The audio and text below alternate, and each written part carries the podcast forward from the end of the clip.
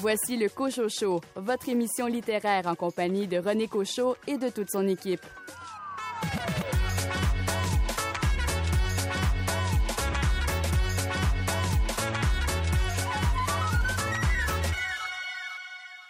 Ici René Cochot, bienvenue à votre rendez-vous littéraire. J'espère que vous avez passé une belle semaine et que vous avez eu l'occasion de lire un livre intéressant et captivant. Aujourd'hui, à l'émission, un entretien avec Roland Lapointe à propos de son roman Déroute. Louis Gosselin, vous nous amenez aux États-Unis cette semaine avec une biographie. Kamala Harris, Nos vérités, mon rêve américain, aux éditions Robert Laffont. Richard Mignot, vous nous amenez aussi aux États-Unis. Je vous parle du roman L'affaire Lily X de Julie Rivard. David Lessard-Gagnon, votre bande dessinée fait du bruit cette semaine. Cette semaine, c'est une bande dessinée de Étienne Prudhomme qui s'intitule Bang Bang Bang, le crépuscule des amochés. Frédéric Saint-Julien, les livres sont au rendez-vous dans votre lecture. Alors, cette semaine, je vous parle du Journal d'un bibliothécaire de survie de Charles Sagaran aux éditions La Peuplade. Raphaël Béadan, vous avez lu le roman Mockbang de Fanny Demeul. Ce roman-là est très particulier parce que euh, je dirais d'emblée qu'il m'a amené là où je pensais pas me rendre. Elle a vraiment réussi ça avec euh, brio. Julie Hôtels, c'est un album illustré qui a retenu votre attention. Cette semaine, je vous parle de l'album Papier Bulle de Simon Boulris et illustré par Eve Patnaud. Stéphane Ledien, vous avez lu le roman Dans la solitude du Terminal 3 de Éric Mathieu. Quels sont vos qualificatifs?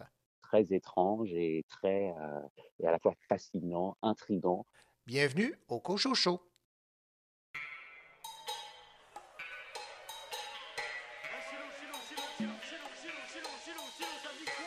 Laissez passer, laissez passer.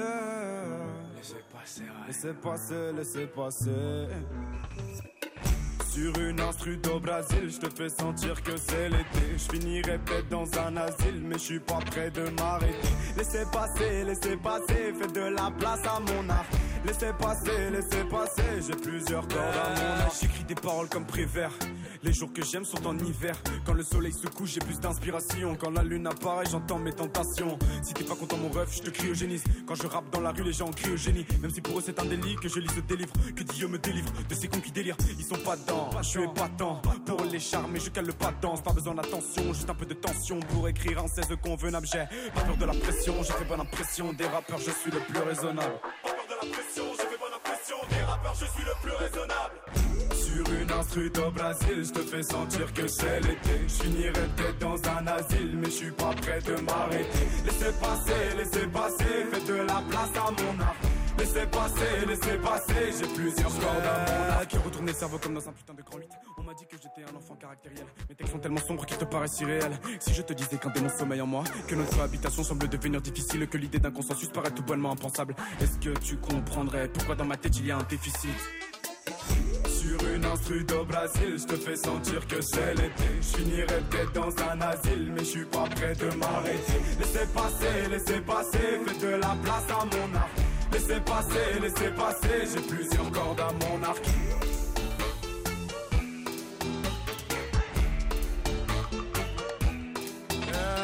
J'ai enfermé mes pensées dans un sac isotherme. La plupart d'entre elles devenaient anthracite. Je n'ai pas peur de toi et de tes écrits inermes. Tu n'es qu'un obstacle menant à l'ataraxie. Je ne veux pas des étoiles, je souhaite la galaxie. Je me libère du malheur grâce à la catharsis. Écris ce que je ressens, fait-il de moi un artiste? Non. J'ai des points de vue dichotomiques sur ma personne. Un jour je m'aime comme un narcisse, un jour je me sens comme un autiste, ouais. Laissez passer, laissez passer. Laissez passer, laissez passer.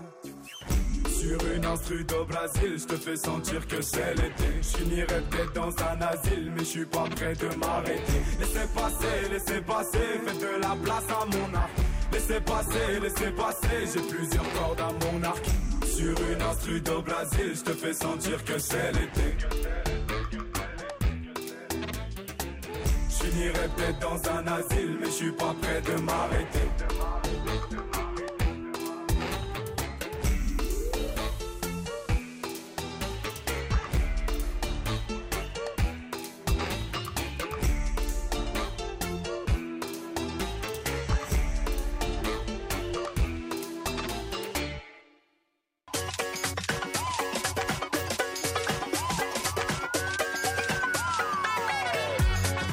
Ne dit pas s'il aime son café noir, mais une chose est sûre, il aime particulièrement le roman policier noir. Stéphane Ledien.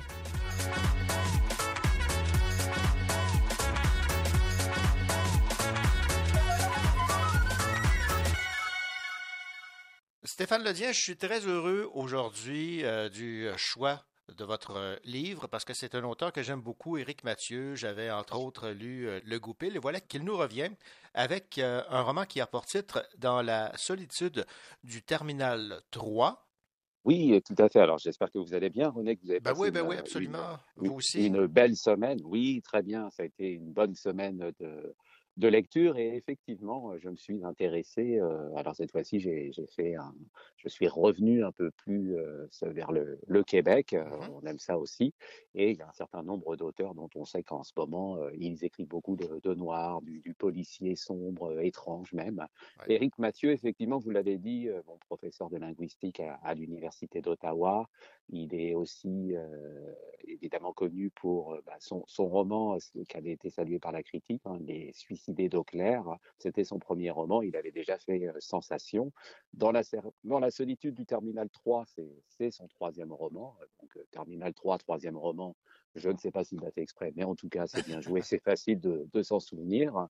C'est un roman particulier que je n'essaierai pas de résumer dans les grandes lignes ici parce que ça, n'est pas facile, mais on peut dire quand même que ça commence par un, mystérieux accident auquel assiste le narrateur personnage, puisque le livre est écrit au jeu, donc à la première personne, un accident auquel il assiste dans une quelconque rue d'Ottawa un jour, un soir d'hiver, au milieu des années 1980.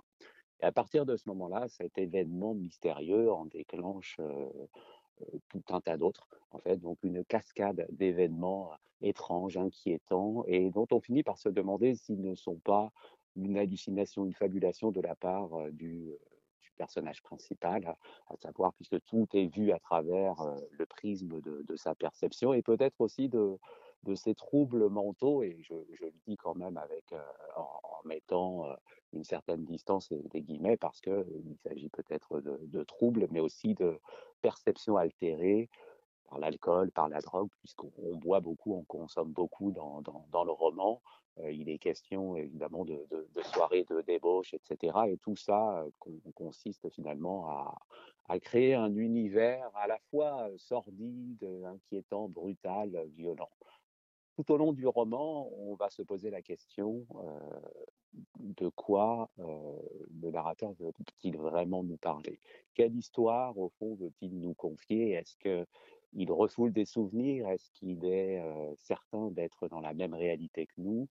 J'avoue que l'ambiguïté euh, est là hein, un petit peu, et puis les choses vont se mettre en place. Il y a l'idée d'un puzzle un petit peu qui va se reconstituer et dont on n'aura pas toutes les pièces, évidemment. C'est ça le but du roman noir. Alors pourquoi euh, j'ai choisi ce livre? Parce que l'écriture est assez, euh, est assez disruptive par moments. C'est à la fois très narratif, très concret, et on bascule aussi à, de nombreuses fois dans l'abstraction et même une certaine absurdité entre l'idée de, de- de toucher euh, la réalité ou des, des sujets très concrets. On boit, on parle dans des bars, on discute littérature, on, on évoque l'art, on est sur l'idée de, de l'écriture, du roman, de l'angoisse de la page blanche, de la critique, etc. Donc il y a presque l'idée d'un roman dans le roman. Mhm. Il y a aussi tout un tas de petites formes d'écriture qui viennent s'insérer dans le roman, euh, l'idée du scénario euh, cinématographique, l'idée euh, de, de l'interrogatoire, de la question-réponse, du questionnaire qu'on complète pour organiser un peu sa bibliothèque ou son- une espèce de, plan ou même bibliothèque mentale, etc. Et en même temps, euh, ce côté euh, plus, euh, plus abstrait, à, savoir est-ce que le personnage est-il, se situe-t-il aux confins de la folie Est-ce qu'on est finalement dans un thriller mental ou psychologique? Donc il y a, ce côté polar un petit peu très mental, très cérébral, et en même temps ce, ce- roman qui est à la fois une étude de mœurs et une aventure émotionnelle où il s'agit finalement d'explorer une certaine société, un petit peu des, artistes à la recherche d'eux-mêmes, qui se laissent aller à toutes sortes de pulsions et de vicissitudes. Et donc, on, est dans un sentiment de flottement. c'est peut-être un petit peu, moi, le, bémol que j'ai eu, où par moments, j'aurais aimé être attaché un peu plus à une réalité criminelle plus, plus, plus concrète, mais elle là. Et il faut s'accrocher, il faut être patient et on va la voir se déployer surtout dans le, dernier, le dernier quart du livre. C'est pourquoi on peut le considérer comme un, et je l'ai considéré comme un, un vrai roman noir, un roman noir dont je serais tenté d'ajouter qu'il est mental. Voilà, c'est un roman noir cérébral. On est euh, au confin de, plusieurs dimensions presque. Donc c'est typique de cette hybridité qu'on retrouve aujourd'hui dans le genre, aussi bien en France qu'au Québec et ailleurs, où il s'agit à la fois d'être entre le roman un peu criminel, le roman d'études de mœurs, le roman intellectuel sur, le, sur la littérature elle-même, et le roman un peu fantastique, étrange, et parfois même qui vire à, au côté littérature trash, euh, au confin un peu de la, de, la pornographie, mais je dis ça quand même, euh, n'allez pas croire que c'est complètement... Euh, euh, éclaté à ce point-là. Mais oui, il y a des scènes assez crues, assez brutales, donc à ne pas mettre entre toutes les mains, mais à mettre entre les mains de ceux qui aiment le, le roman noir. J'ai beaucoup pensé en le lisant finalement à des univers de David Lynch, ah ouais, par exemple, euh, par exemple un film comme Lost Highway. Euh, ça n'est pas le même sujet, mais j'ai beaucoup pensé à ça. Donc voilà, c'est euh, dans la solitude du, du, Terminal 3, et si on peut vraiment recommander la lecture, c'est de le lire effectivement de manière en étant un petit peu isolé soi-même et on, entre un peu comme ça dans, la tête du personnage et donc finalement on est habité, on finit par être habité bah, par euh, cette même solitude, être enfermé dans un esprit dont on n'est pas sûr euh, qu'il est tout à fait, moi l'expression sain ou en tout cas euh, serein, c'est quelque chose à la fois d'inquiétant et de fascinant aussi. Alors je, le recommande, un, voyage au bout de la nuit d'une certaine manière très très étrange et très à la fois fascinant, intrigant dans la solitude du Terminal 3. C'est Éric Mathieu et évidemment on va le suivre de près parce que c'est un, auteur de romans noirs, un vrai. Ben voilà, vous avez déjà lu ses romans précédents, alors vous me, vous me donnez effectivement le, le goût de découvrir ce plus récent roman d'Éric Mathieu. Merci beaucoup, Stéphane. Merci. Ici Louis Gosselin. Dans un instant, je vous parle du livre de Kamala Harris, Nos vérités, mon rêve américain, aux éditions Robert Laffont.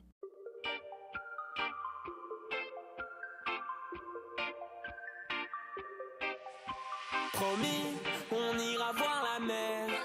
Quand c'est la merde, je fais l'autruche. Je sais que tu vis un enfer. Viens, je t'emmène,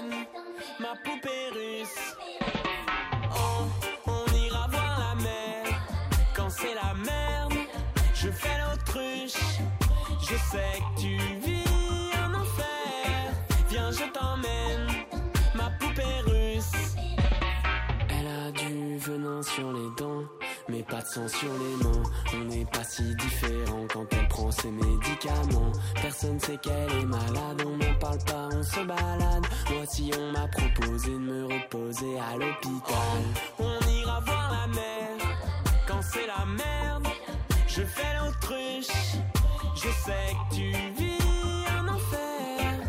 Viens, je t'emmène, ma poupée russe.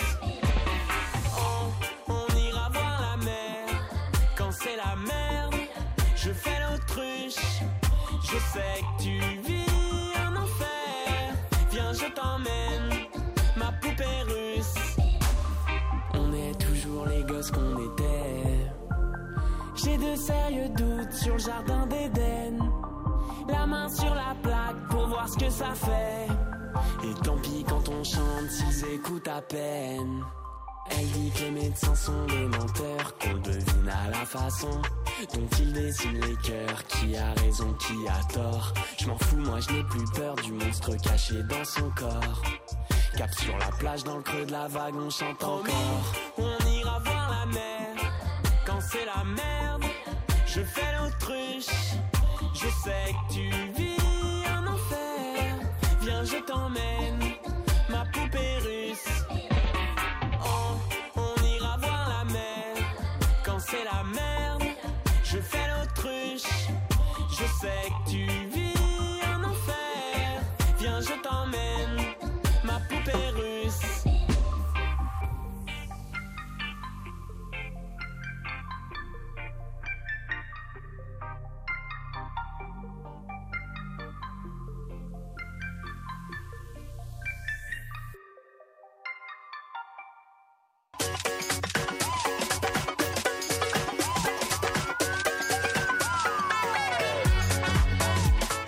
n'a pas peur de prendre quelques livres pour les lire, évidemment.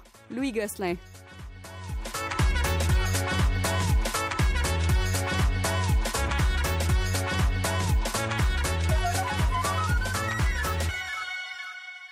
Elle est vice-présidente des États-Unis. Elle a occupé le poste de présidente pendant 90 minutes. C'est Kamala Harris. Bien des gens ont fait sa découverte lors des dernières élections présidentielles. Je connaissais à peine Kamala Harris, mais si on veut la découvrir, on peut toujours se plier sur le livre Nos vérités, mon rêve américain, publié aux éditions Robert Laffont. Et c'est écrit par Kamala Harris. Et c'est le livre dont va nous parler euh, Louis Gosselin. Bonjour Louis. Bonjour René. Louis, je sais que vous vous suivez euh, de près la, la politique, qu'elle soit municipale, euh, fédérale, provinciale, mais également vous aimez bien suivre les élections américaines. Mais là, il y avait un intérêt particulier parce que Kamala Harris, elle a intéressé bien des gens. Oui, et suscité beaucoup de questions. D'abord, première femme, noire, venant d'une communauté euh, qui est euh, souvent euh, aux États-Unis, qui est mal vue. Il faut, c'est difficile de percer. Venant de la Californie, euh, arrivant avec Joe Biden. Et il y, a, il y, a, toute une histoire derrière, donc c'était intéressant de, de, se pencher sur ce cas-là. Et euh, la première chose qui m'a frappé, c'est euh, Kamala, il faut dire Kamala, comme C-O-M-A-L-A. Ah, oui, c'est ce qu'elle dit en partant dans, dans, le, dans le livre, appelez-moi Kamala et non pas Kamala comme comme c'est écrit.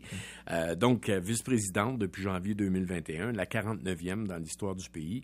Elle va avoir bientôt 57 ans, euh, née à Oakland en Californie. Son CV est vraiment impressionnant. Là. Sénatrice élue en 2017. Avant ça, elle avait été procureure générale de Californie pendant six ans, procureure de San Francisco les sept années précédentes.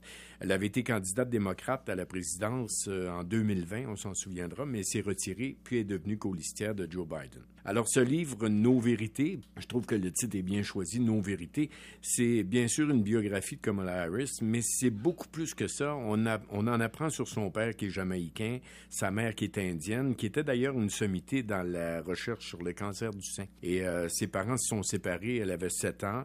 Elle est restée très, très proche de sa mère jusqu'à sa mort. Ils sont, euh, on s'en souviendra, on l'a entendu dans la campagne, ils sont demeurés à Montréal euh, de 76 à 81. Et c'est un séjour qui n'a pas vraiment plu à Kamala Harris. Elle en parle très, très peu dans le livre, quelques paragraphes à peine. Euh, il fait froid, c'est ce qu'on retient. Il fait froid à Montréal. J'ai pas d'amis, j'ai suivi ma mère.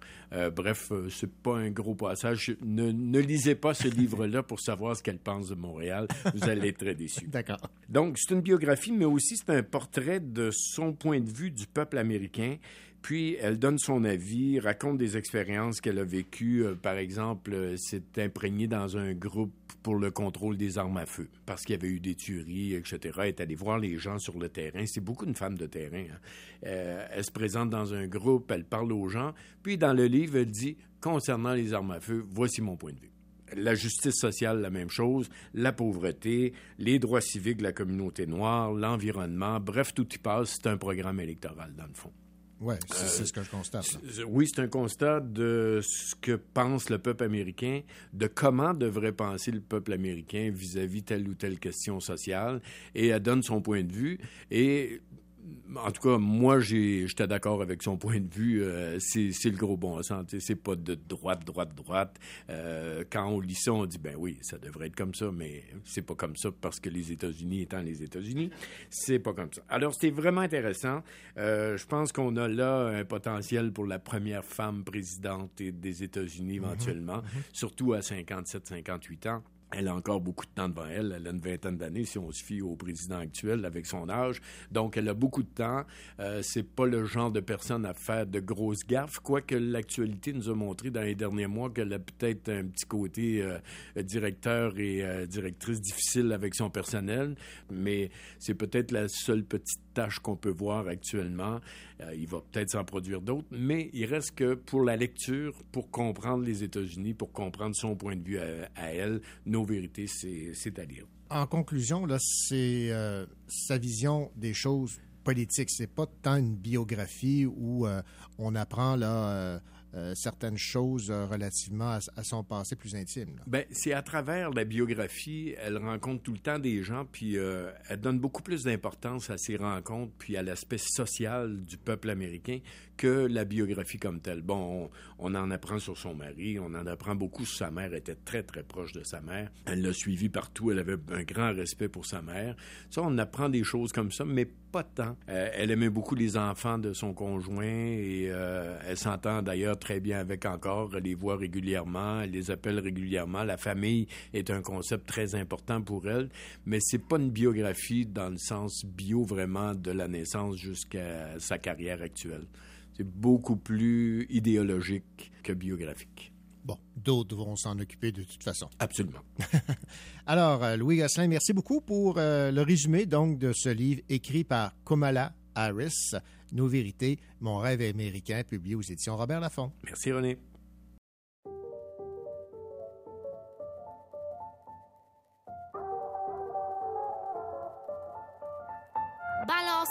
Des deux côtés, maman, papa, je me suis habitué, habitué. Enfin, ça c'est ce que vous croyez. Grâce à vous, j'ai pris goût, voyage. Tant de fois, j'ai j'ai jamais pris position. Savez qu'allez garder vos opinions. A plus vous parler, vous détestez. Vous avez agi comme des conseillers. Allez, mauvais payeurs. Chacun son ego, ça double les cadeaux. Je n'ai qu'un cœur, mon cœur gros. Y a des nuits, je sais pas où je me lève. J'ai le cœur entre deux chaises. Y a des nuits, je sais pas où je me et j'ai peur. Deux chambres pleines d'espoir. Je me raconte deux histoires. Fête de famille, même au téléphone. Le Père Noël me prend pour une conne. Qu'est-ce que j'en vu vos photos de famille? Dans la mienne, bah tout déconne. Dans mes rêves, je l'écris. Combler le silence de mes nuits. Je me demande ce qu'on serait dit si on était restés unis. Je garde une photo de nos quatre quand je croyais qu'il n'était pas trop tard. Y a des nuits, je sais pas où je me. J'ai le cœur entre deux chaises. Y a des nuits, je sais pas où je me lève. Et j'ai peur entre deux rêves. Papa me dit que c'est bientôt fini. Maman me dit qu'elle m'aime aussi. Qui a raison, qui a tort Quand c'est l'enfant qui morfle. Y a pas de gagnant, pas de plus fort. Quand c'est l'enfant qui morfle. Et quand le couple sera mort, bah c'est l'enfant qui morfle. あ!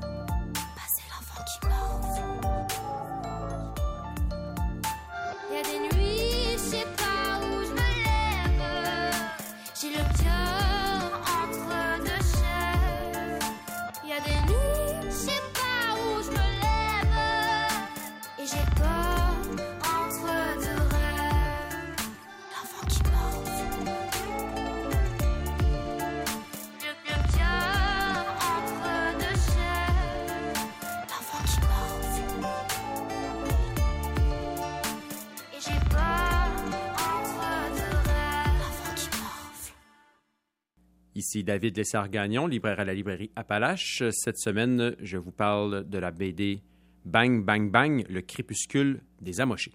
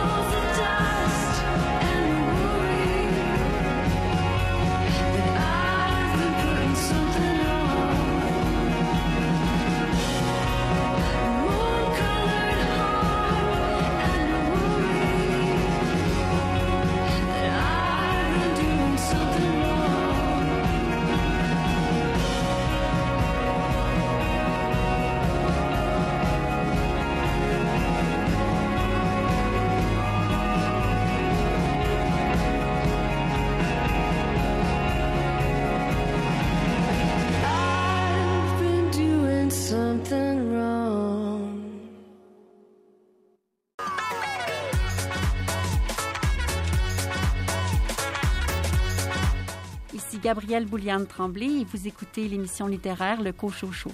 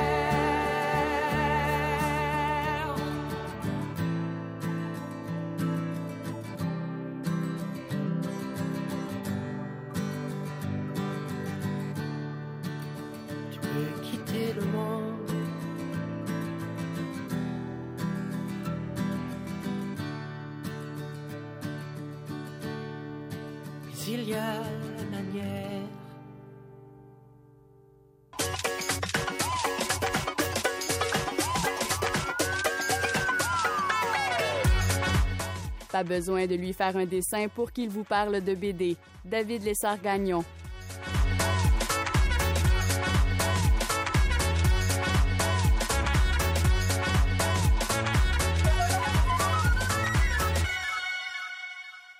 David Lessard-Gagnon, bien le bonjour. Bonjour René. David, cette semaine, vous allez nous parler d'une bande dessinée qui m'a accroché, ne serait-ce que par sa page couverture, par son format et par le titre. Donc, il y a déjà trois éléments en, en partant qui... euh, bien. qui ça part bien, voilà, c'est ça. Donc, c'est Bang, Bang, Bang. Le crépuscule des amochés. C'est de Étienne Prudhomme et c'est chez Mécanique Générale. Il y a plusieurs choses dans cette bande dessinée. Il y a quelques éléments qui m'ont un peu euh, laissé pantois. Alors j'aimerais, j'aimerais vous entendre sur cette bande dessinée qui a beaucoup d'originalité. Tout à fait, c'est une BD qui a vraiment le mérite d'être euh, incarnée. Euh, manifestement, Étienne Prudhomme a une vision artistique précise et puissante. Puis c'est un livre qui est d'une certaine manière sans compromis.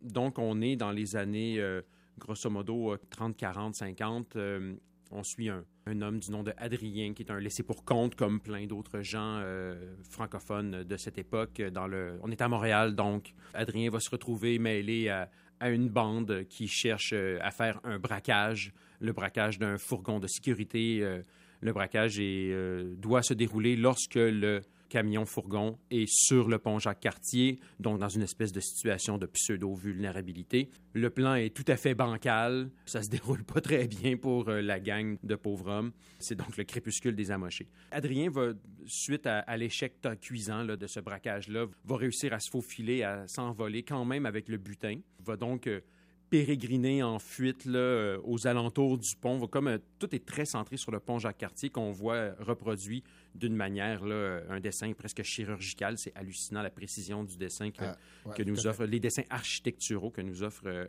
Prudhomme. Et donc il va tergiverser, s'en aller sur l'île Sainte-Hélène, s'en aller à Longueuil, s'en retourner à Montréal, donc dans une espèce de fausse poursuite avec les policiers, parce que c'est pas clair si les policiers savent même qu'il existe, ce gars-là, qu'il était sur place, fait qu'il lui se sent poursuivi, mais c'est pas clair que c'est que c'est effectivement le cas. Dans sa fuite, il va rencontrer euh, l'ali de cette société, euh, tous les éclopés, tous les esselés, tous les laissés pour compte, qui à la fois dans leur train-train quotidien, mais aussi dans les lieux qu'ils habitent, c'est difficile, c'est poisseux, c'est c'est pas propre, c'est la maladie, bon, etc. Sais, Faubourg-Amelas, du côté de Montréal, c'est Ville-Jacques-Cartier, euh, Longueuil-Annexe, de l'autre côté de la rivière, donc des endroits dont on nous parle. Moi, ça m'a fait penser aussi euh, à l'évocation de, de Pierre Vallière dans euh, Nègre blanc d'Amérique. Pierre Vallière qui vient de Longueuil-Annexe, dans ces coins-là. Puis, tu sais, ça, l'a mis en image tout ce que Vallière, moi, me racontait dans son livre. C'est le tiers-monde au Québec, là. Tu sais, on, on a oublié ça de nos jours, mais euh, il n'y a pas si longtemps, il y a des endroits au Québec, puis peut-être encore aujourd'hui, me, diront certains. Puis... Mais c'était vraiment le tiers-monde, avec pas d'électricité, pas d'eau courante, la, la, misère crasse. Et donc, Étienne Prudhomme donne voix à ça, nous, nous le montre d'une manière qui est tout à fait euh, amoureuse, je dirais. on sent chez lui une volonté de, de montrer ce monde-là, de dire qu'il existait, puis qu'il existe peut-être encore justement. Autre aspect qui peut être déroutant de ce récit, puis que moi j'ai beaucoup aimé, même si j'ai pas toutes les clés de compréhension, il y a un fort courant symbolique. Il y a des planches, des cases qui sont euh, à autre part dans le récit. Il y a une espèce de match de boxe dans lequel le, perdant devient une espèce de monstre qui va se mettre à dévorer des gens qui passent à sa portée alors qu'il est enfermé sous l'espèce de château qu'il y a au milieu du pont Jacques-Cartier, quand on passe au-dessus de l'île Sainte-Hélène. Mhm. Et donc, cette, euh, cette figure symbolique, mythologique, d'une certaine manière, euh, traverse le récit euh, également. Comme je vous dis, là, il y a toutes sortes de clés interprétatives, manifestement, à explorer avec cette symbolique. Il y avait des choses que que Prudhomme voulait faire. Il y en a qui sont évidentes, il y en a qui le sont moins. Moi, je, pense qu'il faut le prendre comme ça, se laisser traverser. Après ça, effectivement, hein, ça peut nous laisser froid. Mais je pense que l'objectif, c'est de que les personnes qui vont être touchées comme partent dans un mode réflexif par rapport à ce que ça pourrait vouloir dire.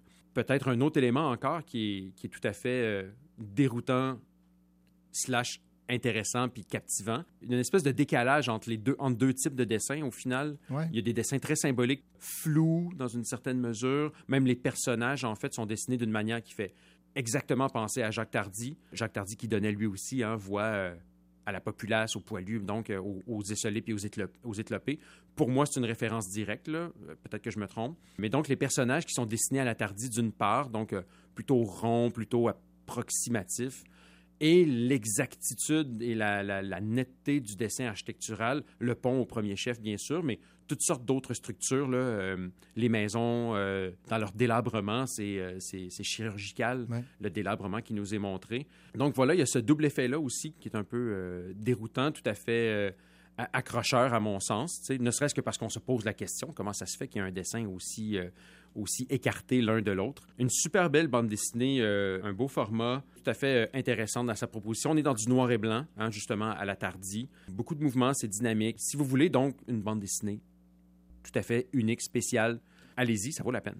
Je, je, partage donc votre point de vue en ce qui a trait à l'unicité de cette euh, proposition de Étienne Prudhomme, Bang, Bang, Bang, le crépuscule des amochés euh, chez Mécanique Générale, en partant du principe qu'il faut euh, accepter l'offre parce qu'au départ, elle peut nous sembler un peu rébarbative parce que c'est du noir et blanc, ce sont des, des personnes qui sont amochées, mm -hmm. mais il y a toute la symbolique derrière qui est importante. Autre élément qui rend cette œuvre-là unique, l'artiste nous offre une trame sonore qu'on peut faire jouer. Donc, on va sur un site Internet, on clique sur la bonne section et il y a toute une trame sonore qui peut nous accompagner lors de la lecture de cette bande dessinée. Ça peut rythmer votre lecture, puis c'est une proposition que je trouve fort originale et intéressante.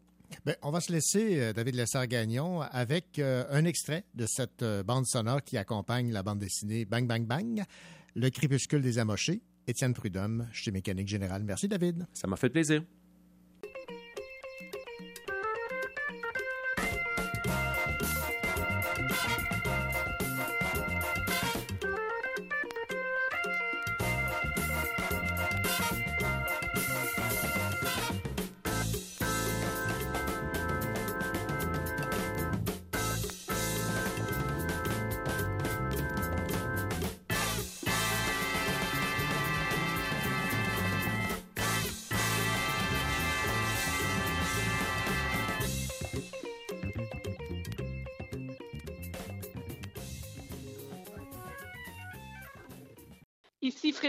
Saint-Julien. Cette semaine, je vous parle du récit Journal d'un bibliothécaire de survie de Charles Sagalan aux éditions La Peuplade.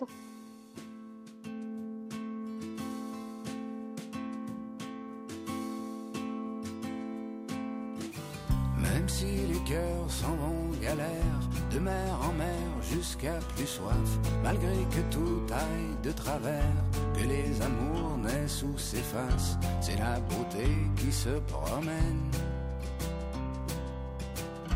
L'aventure humaine.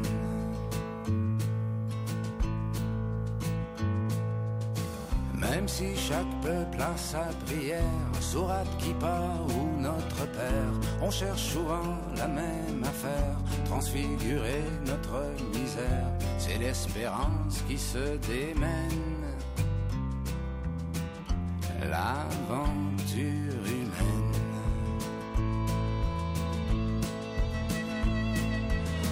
De peur, en vain, en pleurs, mourir quelquefois.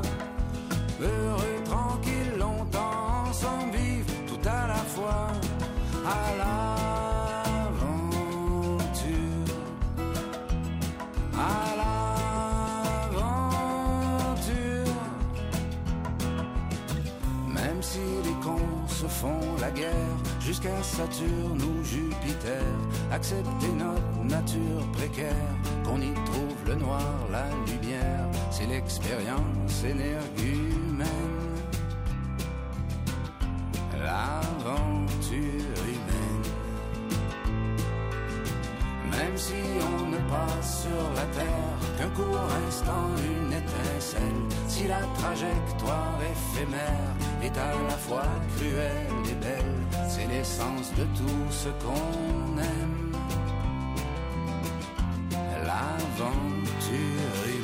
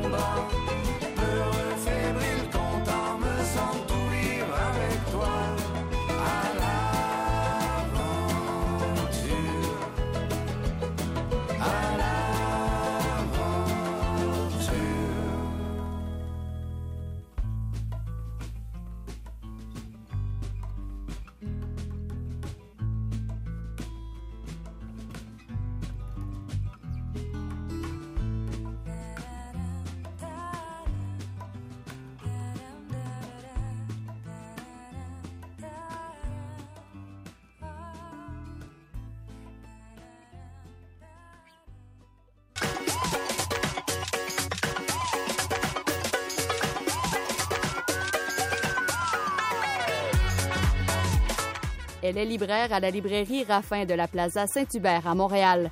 C'est donc avec plaisir qu'elle livre ses conseils aux personnes qui se demandent quoi lire. Frédéric Saint-Julien.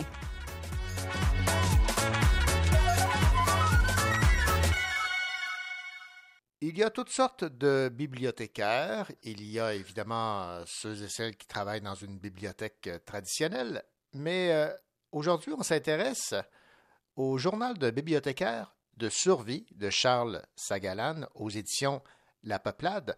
Bonjour Frédéric Saint-Julien. Bonjour René.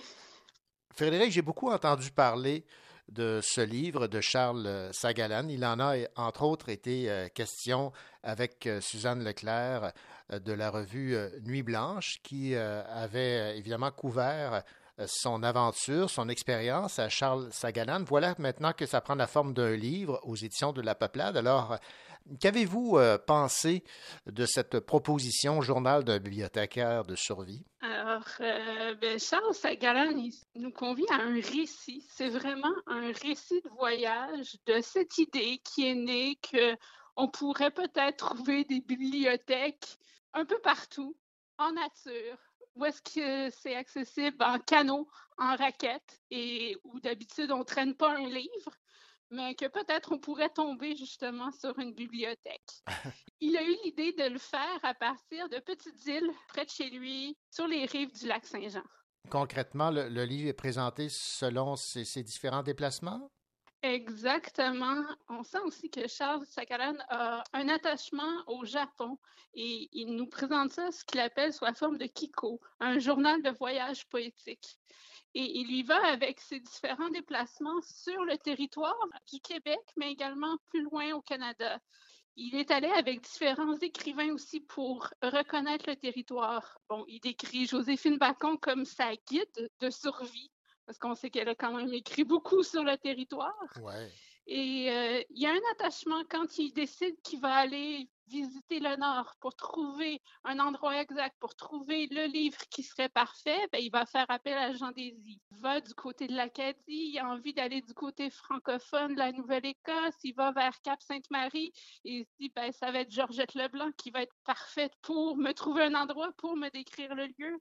Même chose quand il est à Montréal, il est avec Bertrand Laverdure qui connaît bien le Mont-Royal on a des tribulations comme ça tout au long de ce récit. Autrement dit, il rend ainsi hommage à, des auteurs et autrices euh, qu'il admire tout en nous euh, présentant un concept original. Exactement, parce que bon, évidemment, ça marche pas toujours hein, de laisser un livre euh, aux intempéries, à des endroits où il n'aurait pas nécessairement le droit non plus. Il comprend que des fois, sa bibliothèque va partir, va, être, euh, va se faire euh, tasser d'un chemin, mais en même temps, il reçoit des mots, des gens qui disent ben moi je suis passé par là, moi j'ai lu votre livre et c'est ça, il nous fait découvrir son territoire et la façon aussi qu'il décrit bon euh, jusqu'à bon même quand il va dans les restaurants, s'il est dans le Bas-Saint-Laurent, il va nous décrire son expérience chez Colombe Saint-Pierre. Mm-hmm. On a juste hâte à l'été pour retourner dans le Bas-Saint-Laurent et aller manger nous aussi chez Colombe. oui, effectivement. Donc, euh, ça vous donne le goût de découvrir le, Québec et surtout de, croiser une de ces bibliothèques. Et de croiser surtout une bibliothèque et de se dire, ben, pourquoi pas un jour nous-mêmes enrichir ce genre de bibliothèque-là. Il a fait faire aussi des macarons libraires de survie, parce qu'il dit que même les libraires aussi pourraient répandre cette bonne nouvelle, justement. Et c'est vraiment un plaisir de parcourir les pages. C'est un livre, quand on commence, on n'a pas envie de l'arrêter. Ben, ça, c'est le meilleur des signes. Alors, ce, livre dont on est incapable d'arrêter la lecture, c'est Journal d'un bibliothécaire de survie de Charles Sagalan aux éditions La Peuplade. Merci beaucoup, Frédéric, pour cette recommandation de lecture. Merci, René.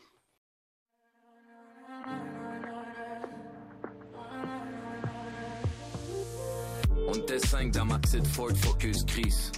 On était serré comme les jambes à Les fenêtres ouvertes, ça empestait le guan.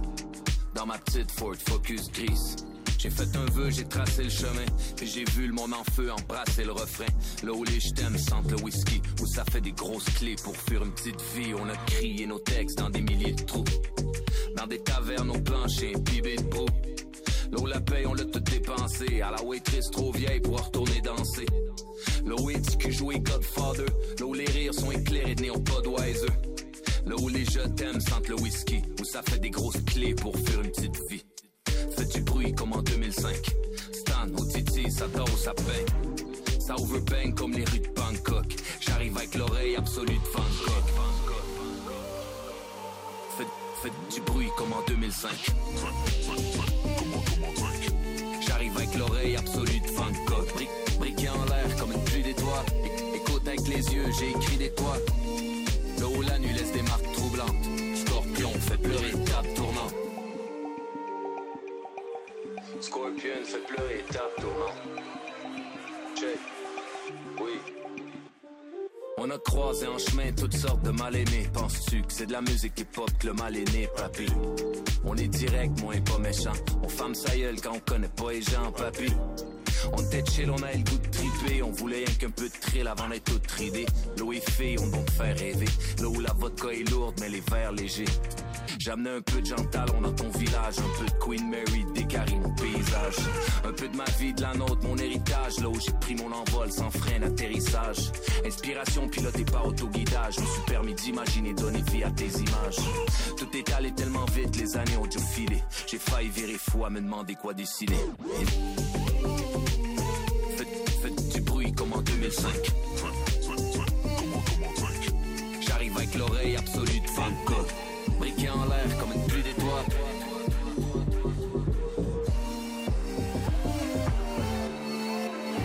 Là où le temps s'est arrêté sur un horloge Molson Export.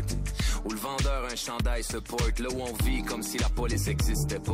Où le bouncer a des troncs d'arbres en guise de bras.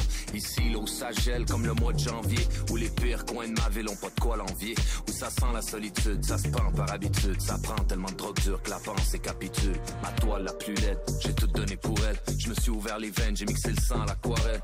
Inspiration en espérant que mes gars soient fiers. Que chaque coup de pinceau rappelle la ceinture à leur père. Le minimum, c'est pas assez impossible, j'arrive à m'y faire. Ma tête est habitée par un chef-d'œuvre imaginaire. Briqué en l'air comme une pluie d'étoiles. Écoute avec les yeux, j'ai écrit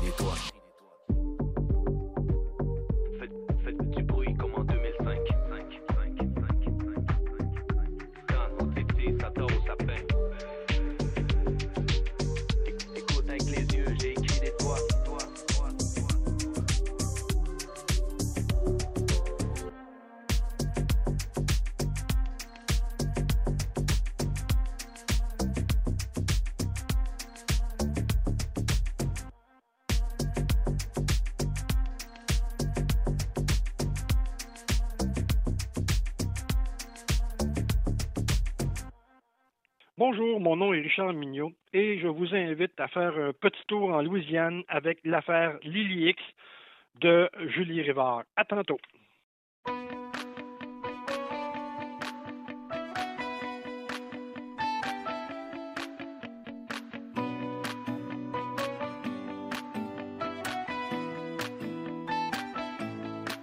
Elle prend la vie du bon côté, elle va mieux que bien, toute l'année en été, l'hiver à moitié plein. Savourer l'instant, regarde, il fait si beau, elle prend du bon temps, ça se voit sur ses réseaux. Si bien dans sa peau. Oui, mais c'est pas vrai. Elle va mal, tu sais. Oui, mais c'est pas vrai.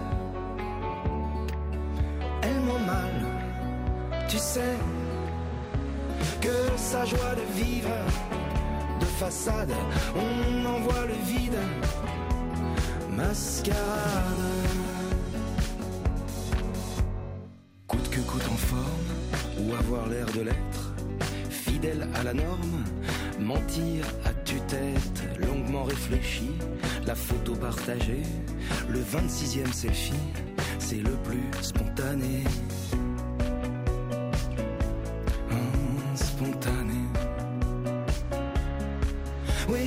C'est pas vrai.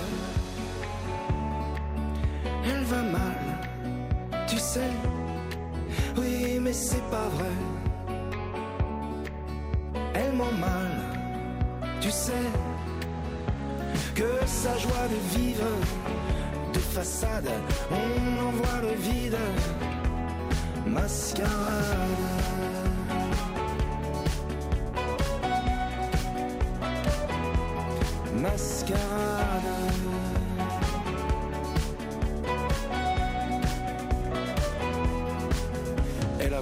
Faire bonne figure, la faille s'agrandit, lézarde et fissure, la vie qu'elle veut qu'on envie, prisonnière des images, bronzée jusqu'aux orteils, bonheur sans nuage, émoji soleil. Oui, mais c'est pas vrai. Elle va mal, tu sais. Oui, mais c'est pas vrai. Elle ment mal, tu sais. Sa joie de vivre de façade, on envoie le vide, la mascarade.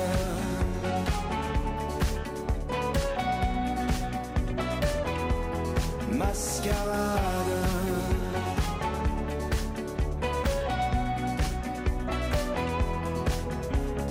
Fou rire de vitrine, sanglots d'arrière-boutique, de case à limousine, souvenir pour amnésique.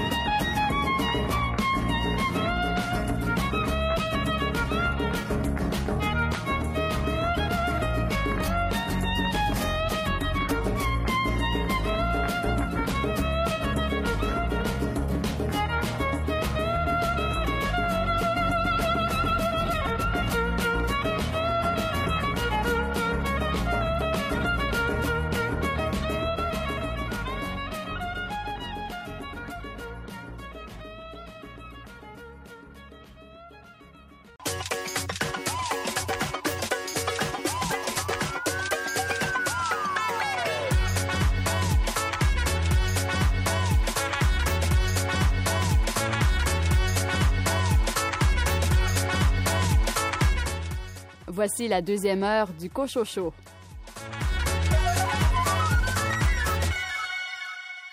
Ici René Cochot, au sommaire de cette deuxième partie d'émission. Une entrevue avec Roland Lapointe concernant son roman Des routes paru chez Michel Quintin.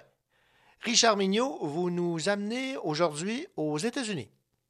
Je vous parle du roman L'affaire Lily X, troisième tome de la série des romans L'affaire Eva Beck, L'affaire Léon Cohen et finalement L'affaire Lily X de Julie Rivard.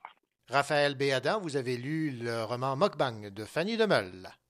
Ce roman-là est très particulier parce que euh, je dirais d'emblée qu'il m'a amené là où je pensais pas me rendre. Elle a vraiment réussi ça avec euh, brio. Julie Deshôtels, de quel album illustré allez-vous nous parler? Cette semaine, je vous parle de l'album Papier Bulle de Simon Boulris et illustré par Eve Patnaud. Bonne deuxième heure.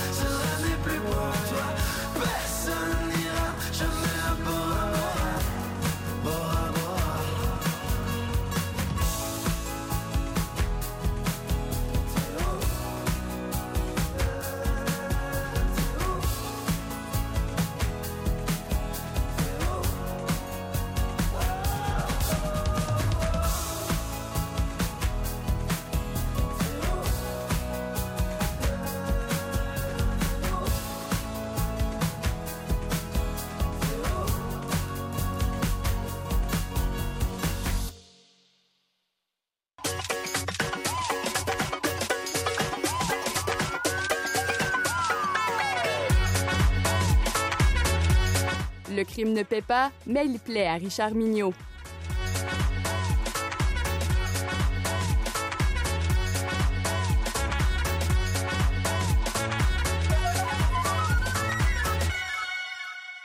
Elle a pour nom Julie Rivard et elle fait partie des euh, autrices euh, préférées de notre chroniqueur en roman policier Richard Mignot. Bonjour Richard.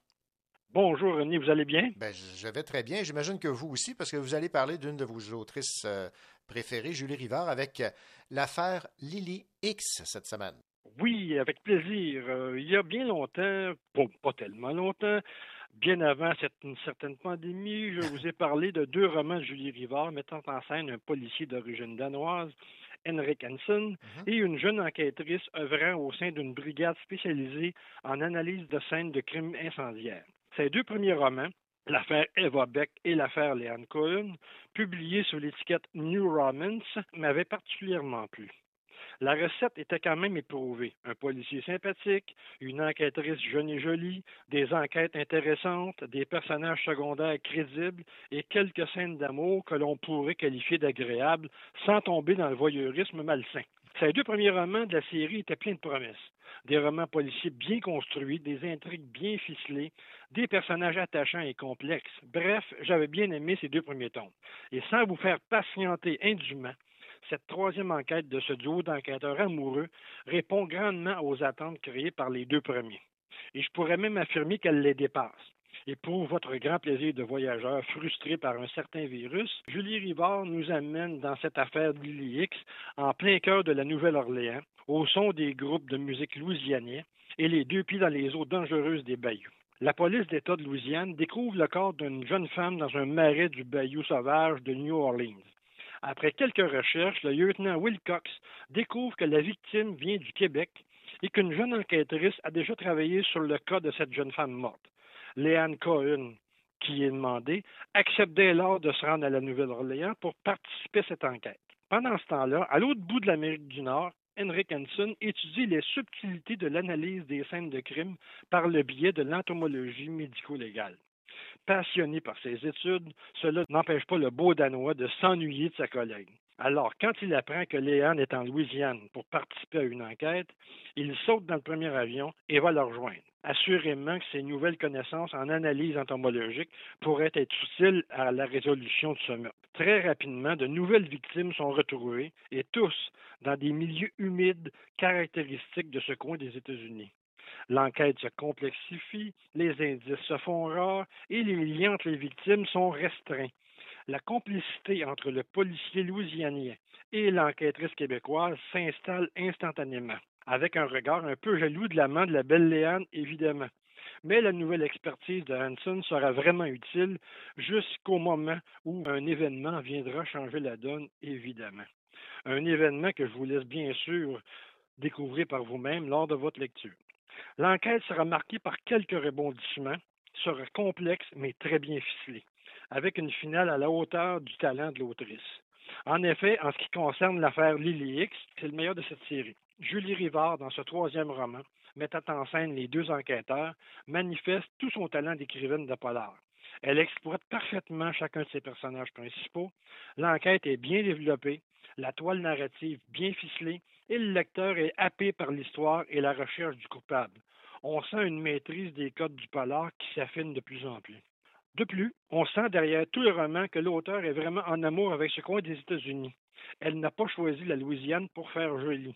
Le lecteur est plongé dans cette cité bien particulière.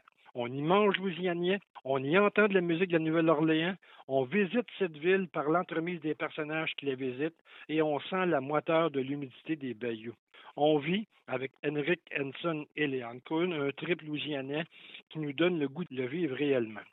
Évidemment, il faut parler de l'aspect New Romans, de cette série qui, selon moi, est une caractéristique intéressante de ce roman.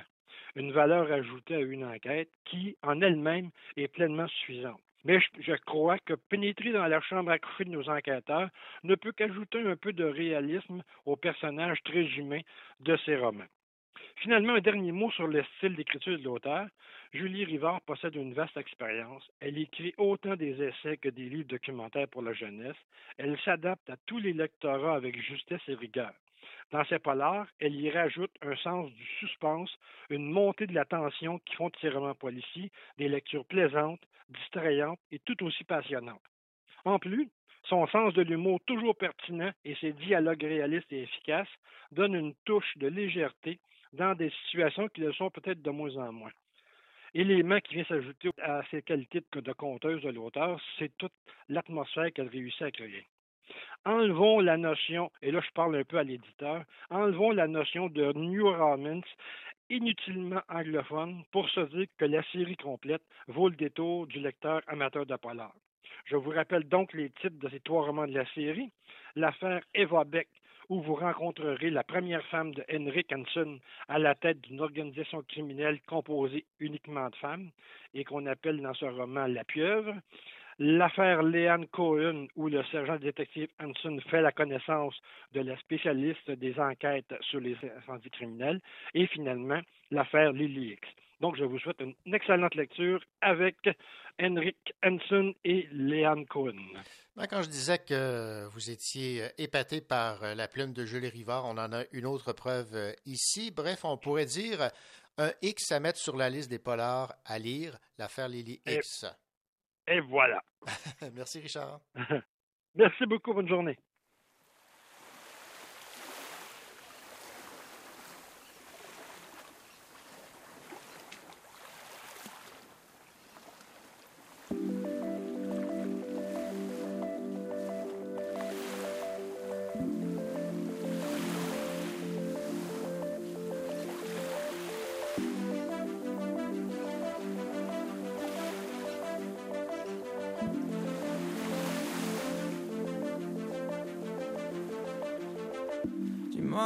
Tu veux, dis-moi ce que t'aimes.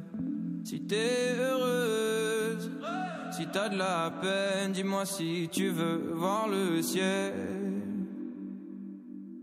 Ton cœur te sert, dis-moi pourquoi. Dis-moi si tu veux voir la mer. Hey, J'écris en regardant les vagues. Les oiseaux dansent autour de moi. Les yeux me piquent remplis de sel. Du vent dans leurs ailes. Dis-moi que t'as capté la vibe, vibe, vibe. Je vais créer ma vibe, vibe, vibe. Je vais m'enfuir avec elle. J'aimerais partir loin, loin, loin, loin dans mes rêves. Je voudrais partir loin, loin, loin, loin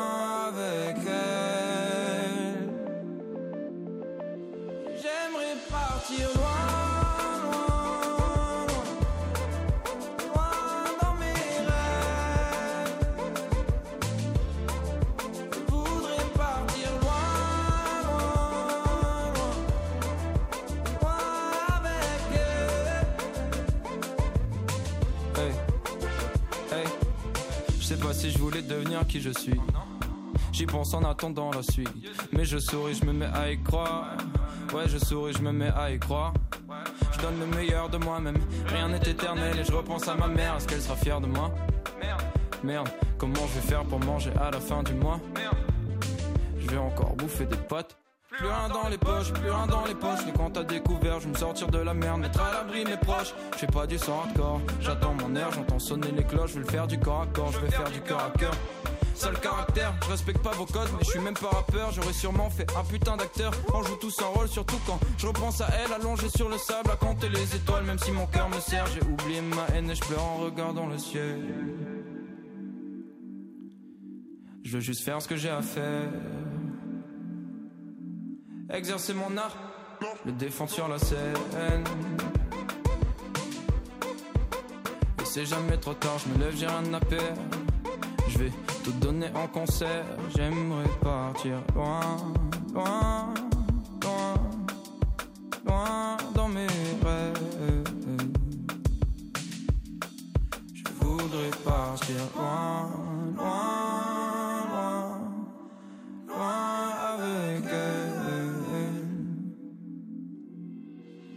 J'aimerais partir loin.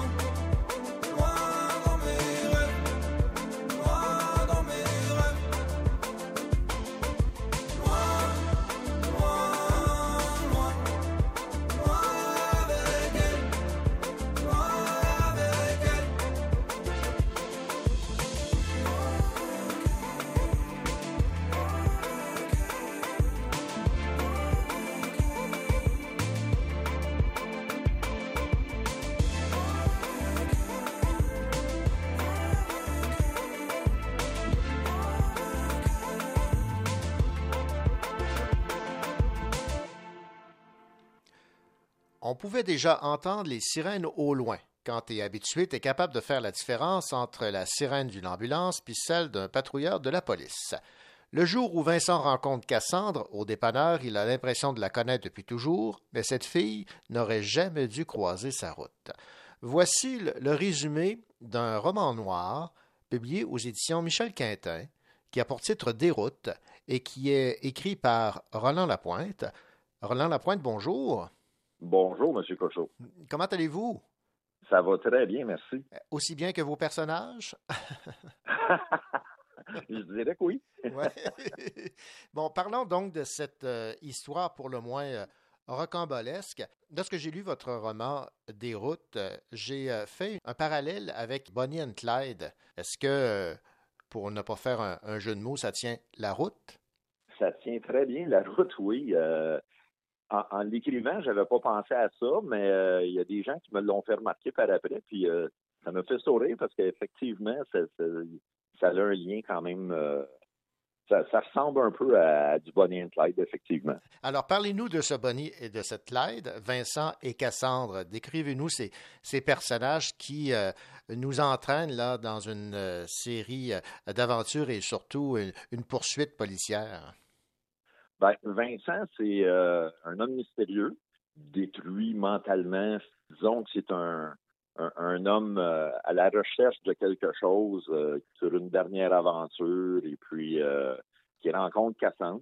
Puis Cassandre, ben, c'est une fille blasée qui n'a pas nécessairement d'attache nulle part. Puis elle, elle décide, de, sur un coup de tête, de suivre Vincent. Et évidemment, ce qui fait en sorte qu'elle décide de suivre Vincent, c'est que c'est un cambriolage dans un dépanneur. D'où est venue l'idée là, de cette euh, poursuite policière suite à un cambriolage? En fait, j'ai écrit euh, ce roman-là originalement. C'était un défi. J'avais le syndrome de la page blanche. Euh, je trouvais pas d'histoire, rien. Puis je suis allé sur ma page Facebook et puis j'ai demandé à toutes mes amis, tous mes abonnés, de me donner une idée de départ. Puis ce que j'ai fait, c'est j'écrivais à peu près trois à quatre pages par semaine. Puis je me laissais porter par mes personnages. Puis chaque, chaque aventure, éventuellement, j'avais assez de matière pour faire un roman. Puis là, j'ai décidé, ben écoute, on arrête d'écrire sur Facebook. Puis parce que je veux pas vendre le punch, évidemment, à, mes futurs lecteurs. Puis euh, j'ai commencé à écrire le roman. Puis euh, je me laisse beaucoup porter par mes personnages. Quand j'écris, je fais pas de synopsis d'avance. Euh, je me laisse aller. Puis dans le résumé, ça dit euh, Cassandre n'aurait pas dû faire partie de l'histoire, mais c'est aussi vraiment vrai parce que originalement, il n'y avait pas de deuxième personnage dans mon histoire. Puis elle, s'est un peu imposée en l'écrivant. Ben voilà, donc euh, Vincent, fin trentaine, homme poqué par la vie, qui souffre autant physiquement que mentalement, et Cassandre dans la vingtaine, commis de dépanneur qui cherche un sens à sa vie deux personnes diamétralement opposées, mais qui ne le sont pas en bout de ligne autant que ça, parce que les deux euh, réussissent, malgré leurs différences et leurs caractères différents, à se rejoindre. Oui, ben, c'est deux personnages qui ont un, gros mal euh, de mm-hmm. vie, un gros mal-être. Et puis, euh, effectivement, les deux se croisent de façon un peu improvisée. Là. Vincent, lui, il a, besoin de son six-pack de bière, puis il arrête au dépanneur. Puis, euh, durant son achat, il y a un cambriolage. Puis là, on se rend compte que Vincent, ben, c'est pas juste un, personnage normal. Il, cache quelque chose. Il est un petit peu trop rapide euh, sur la sur, la défense, si on veut. On voit peut-être, on commence déjà à déceler qu'il y a peut-être euh, un background avec un entraînement quelconque qui ferait en sorte qu'il est capable de se défendre. Puis ça, ben, ça fascine Cassandre. Puis même rendu à l'extérieur du dépanneur, Vincent, il veut pas nécessairement euh, amener Cassandre euh, avec lui. Puis euh, elle, elle, met au défi, elle y offre le, son six-pack de bière, puis elle dit ben, si, tu le veux, faut que tu m'embarques. puis ben, l'histoire part de là. Mm-hmm. Et évidemment, bon, il y, a une poursuite policière et tout, mais j'aime également l'humour qu'on retrouve dans ce roman, qui est un roman noir, soit dit en passant, euh, c'est important de le mentionner, dans la collection noire chez Michel Quintin. Je vais vous citer ici, j'ai trouvé bien drôle celle-là. Euh, lorsque euh, Vincent rencontre Cassandre au dépanneur, avant même le cambriolage, mais je ne peux pas te donner la clé pour la bière.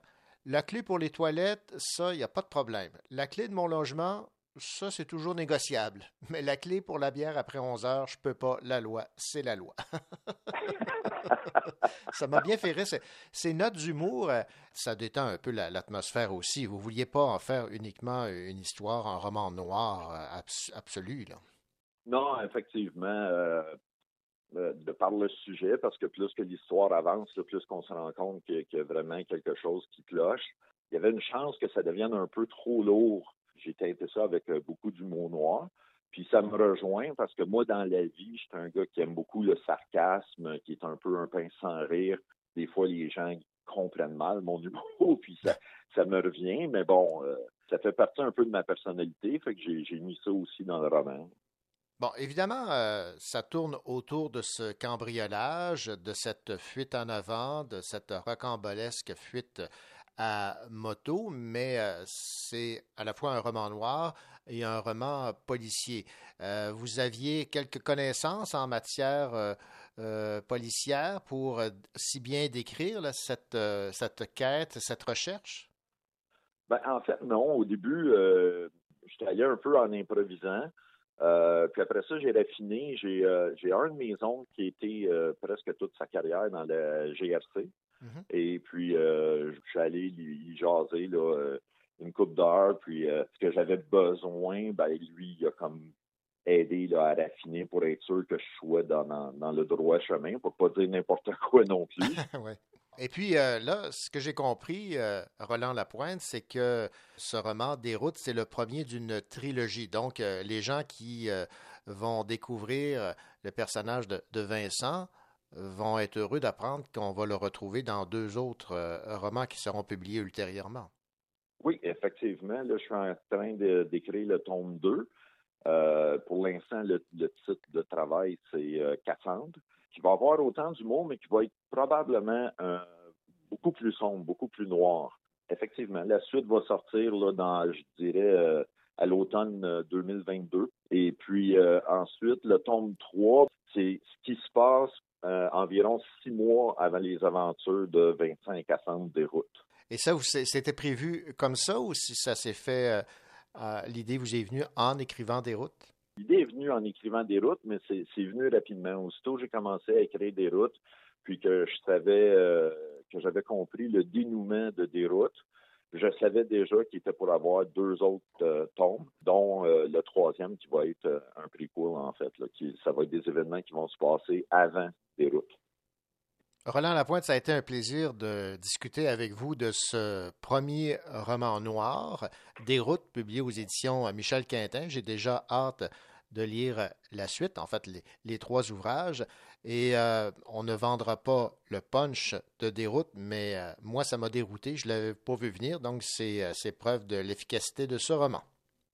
Ben, merci beaucoup, M. Cochon. Puis à la prochaine. Au revoir. Merci. Bonne journée.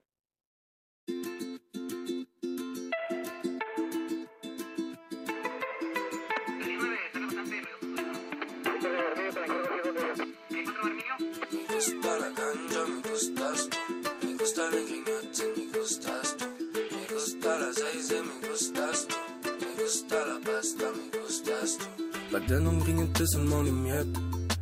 Maintenant je tourne à travers le Québec. Pour foutre le feu, j'ai pas besoin d'allumettes, non. Je peux viser dans le mille à l'aveuglette. Tu peux pas me un avec la troupe. Pour être le genre de manger les croûtes, yeah, yeah. J'suis choté à crier pour qu'on m'écoute. Maintenant le silence, je sais combien ça coûte. Mm-hmm. Non, faut pas l'idiot, c'est pour ça que j'entends ta TV, yo. Comme ça sur ton illico, presto, presto, illico. Vêtu couleur Pikachu, ma voix c'est un précieux bijou. Watch out quand le beat y joue, et je détruis au nunchaku. Oh non, j'ai pas le temps pour perdre du temps, oh non. Ça sert à rien d'être pas content, oh non. C'est pas tout le monde qui me comprend, oh non. Chaque journée quand, so vas-y down, down, down. J'suis dans ma zone, y'a pas de bouton reculant. Good time, c'est nous accumulons. J'tombe pas la tête comme un hibou. Chaque journée est un bijou.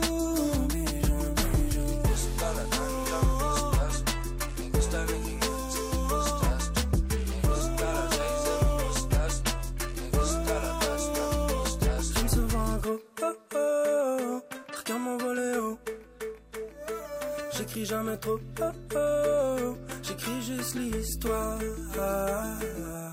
J'ai la vitesse d'un guépard, la forme physique d'un gorilla. Y'a non, c'est inverse de drip, bring ton umbrella. Tu veux faire du changing, pas besoin d'un baccalauréat. You got it, ting ting, what you gonna need pour ça? Woke up avec du mimosa, ça fait la la la la. J'suis un fucking pérégré dans mon pays du Canada. Jaune sur mon bandana, avec plusieurs mandalas. Un jour ou l'autre, je veux habiter là où poussent les ananas. Yeah. Ton nom. J'ai pas le temps de me prendre la tête, oh non. La vie elle passe et je trop fast, oh non. Nos choses sommes des produits néfastes, oh non. Chaque journée quand, vas-y down, down, down. J'suis dans ma zone, y'a pas de bouton reculant. Good time c'est nous accumulons. comme un hibou. Chaque journée est de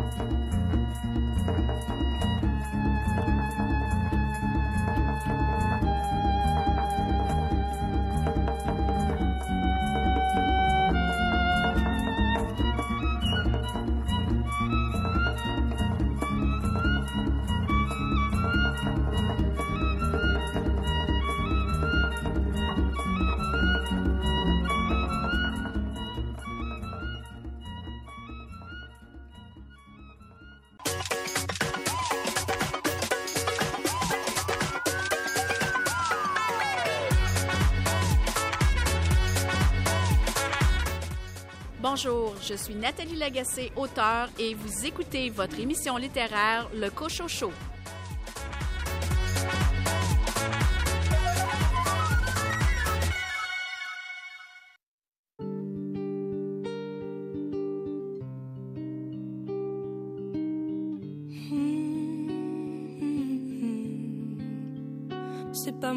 Les règles, mais c'est moi qui tire les cartes. Et si demain tu m'agaces, de ma vie je t'écarte. Y a pas de place pour les jaloux, les rageux, les envieux. Aimons-nous maintenant, demain j'ai peur qu'on soit trop vieux. Les plus belles histoires sont celles qu'on se fait dans la tête. Dedans je te guette, dehors tu m'arrêtes. Mes plus belles amourettes sont celles que je m'invente. Entrée VIP pour ma tête et si ça te tente. Faut pas croire ce qu'ils racontent. Ils ne me connaissent pas. Gros virement sur mon compte. Non, ça, ça leur plaît pas, mais cherche pas à leur plaire. Ils ne savent pas quoi faire. De nous, on est bien trop fous. Ils voudraient nous faire taire. C'est tout, cherche pas à leur plaire. Ils ne savent pas quoi faire. De nous, on est bien trop fous. Ils voudraient nous faire taire. C'est te quitte pour un seul mot. Je t'épouse pour un texto. Je pleure pour un ciel. Je tiens plus debout, mon salaud en cavale dans Paris toute la noche. J'ai bu beaucoup trop de litres, je sais pas comment je vais rentrer, mais. Si de tes bras tu me sauves de mon cauchemar, je te jure que c'est la dernière fois que je rentre aussi tard. Oh, C'est la terre des terres, je l'ai promis à ma mère. Oh, c'est la terre des terres. Cherche pas à leur plaire. Ils ne savent pas quoi faire. De nous, on est bien trop fous. Ils voudraient nous faire taire. C'est tout, cherche pas à leur plaire. Ils ne savent pas quoi faire. De nous, on est bien trop fous. Ils voudraient nous faire taire. C'est tout.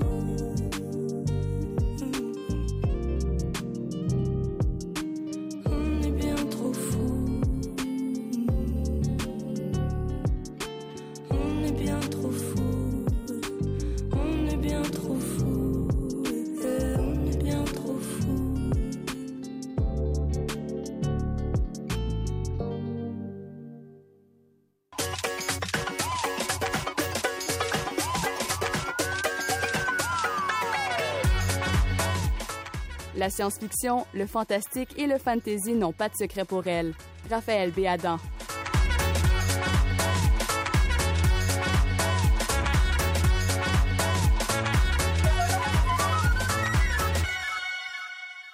J'ai eu l'occasion de découvrir un univers dont j'ignorais totalement l'existence sur le web, à savoir le mukbang. Et c'est grâce à Fanny Demeul euh, qui a publié euh, un roman qui a pour titre Mukbang chez euh, Tête Première. bonjour, Raphaël Béadan. Bonjour, René. Raphaël, vous me disiez, vous, que vous aviez déjà entendu parler de, ce phénomène des gens qui, qui s'empiffrent et qui mangent à la caméra et qui sont de véritables vedettes. Oui, c'est ça. C'est un phénomène euh, qui, euh, qui est quand même assez particulier. Euh, j'en avais déjà un peu entendu parler. J'en avais jamais vraiment regardé là, mm-hmm. parce que bon, faut quand même, faut quand même vouloir là. Des gens qui mangent des quantités astronomiques de nourriture devant la caméra, puis en faisant des bruits aussi, mm-hmm. parce qu'il y a, il y a quand même un public pour ce type de choses. Dans, en fait, c'est que le, le, le terme mukbang vient d'une sorte de mot valise qui parle de, deux mots en coréen qui veulent dire manger et diffusion.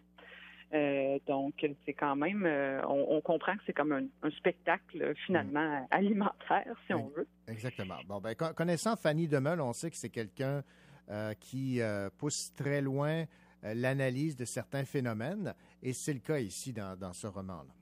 Oui, tout à fait. Et ce roman-là est très particulier parce que euh, je dirais d'emblée qui, m'a amené là où je pensais pas me rendre. Mm-hmm. Euh, j'aime beaucoup euh, ce que Fanny Demeul fait de façon générale. puis je suis toujours prête à, essayer des, nouvelles choses, surtout quand c'est des auteurs qu'on aime. puis là, je dirais qu'elle a vraiment réussi ça avec brio, en fait on, suit dans ce roman-là euh, Kim Delorme, qui est une, jeune qui, depuis l'enfance, là, euh, est, ce qu'on peut dire cyberdépendante. Là, elle est vraiment obsédée par les écrans. Euh, sa vie en ligne est beaucoup plus riche que sa vie dans le vrai monde.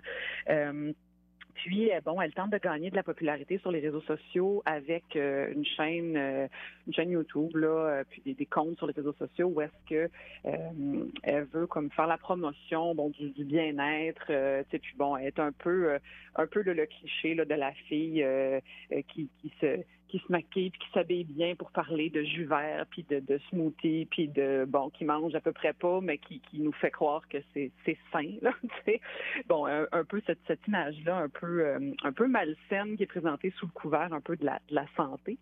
Euh, et pendant euh, bon pendant que son ascension sur les réseaux sociaux elle finit par découvrir les mukbangs, justement, les, spectacles de, nourriture et tout ça. Euh, puis elle est fascinée par ça, puis elle décide, en fait, de, vouloir détrôner la championne québécoise en titre qui s'appelle Micha Faitas. Et elle veut d'abord faire une collaboration avec elle, puis euh, cette, cette femme-là lui lui dit ah non je fais pas ça. de toute façon ce que tu fais c'est pas des vrais euh, mukbangs parce que bon elle s'empiffe pas, tu sais, dans une chaîne de santé et tout ça. Euh, puis là elle décide euh, qu'elle veut entrer dans cette compétition-là et là ça se relance bon ça finit par prendre des proportions que je ne mentionnerai pas ici pour pas vendre des punchs.